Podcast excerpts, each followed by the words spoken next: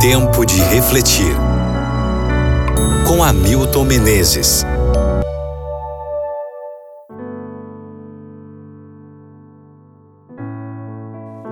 Mateus capítulo 10, versículo 8.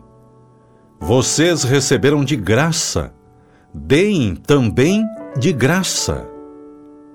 Não sei o que é mais difícil, dar ou receber gratuitamente. Os seres humanos dão esperando sempre algo em troca.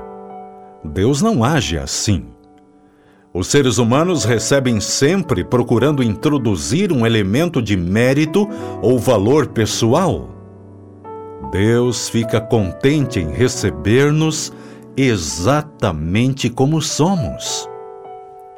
Para nós, é muito difícil receber sem merecer. No fim do filme, no momento em que aparecem os créditos, queremos sempre que nosso nome apareça, mesmo as letras sendo tão miúdas. No Antigo Testamento, há uma história muito conhecida, mesmo entre as crianças, e relembrada em algumas canções: a cura de Naamã o comandante do exército da Síria.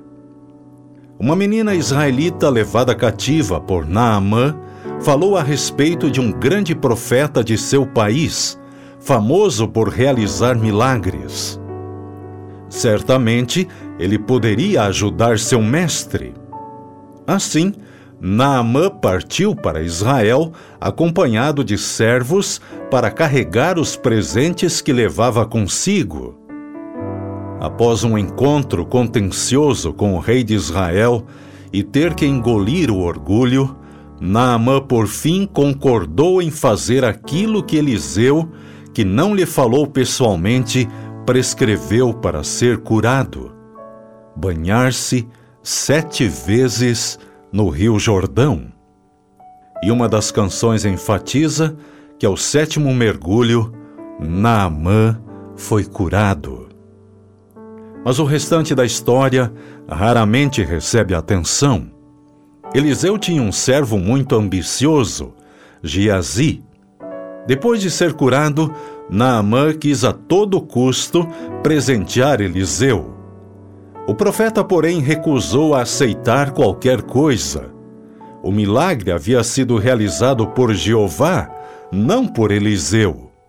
Unicamente Deus era digno do louvor e do crédito.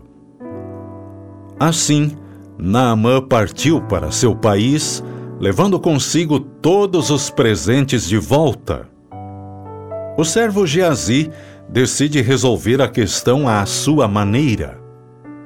Até aqui, Geazi havia sido apenas um mero espectador na história, testemunhando Naamã ser curado e depois as tentativas inúteis de recompensar Eliseu. Geazi pensou: Isso não está certo. Naamã recebeu o presente da cura e por isso deve dar algo em troca. Eliseu é bobo de não aceitar seus presentes. Geazi corre atrás de Naamã e seus servos. Ao alcançá-los, mente e diz a Naamã que Eliseu havia mudado de ideia e que finalmente havia decidido aceitar os presentes. Com muita alegria, Naamã lhe entregou o dinheiro e os trajes finos, mas o presente se transformou numa maldição no momento em que a lepra de Naamã passou para o ambicioso Geazi. Amigo ouvinte, não é fácil receber gratuitamente, mas essa é a essência do Evangelho. Não oferecemos nada, recebemos tudo. Reflita sobre isso no dia de hoje e ore comigo agora. Obrigado, Pai, por essa graça maravilhosa pelo plano incrível de salvação, pelo perdão, pela vida eterna. Nós não merecemos nada, Pai.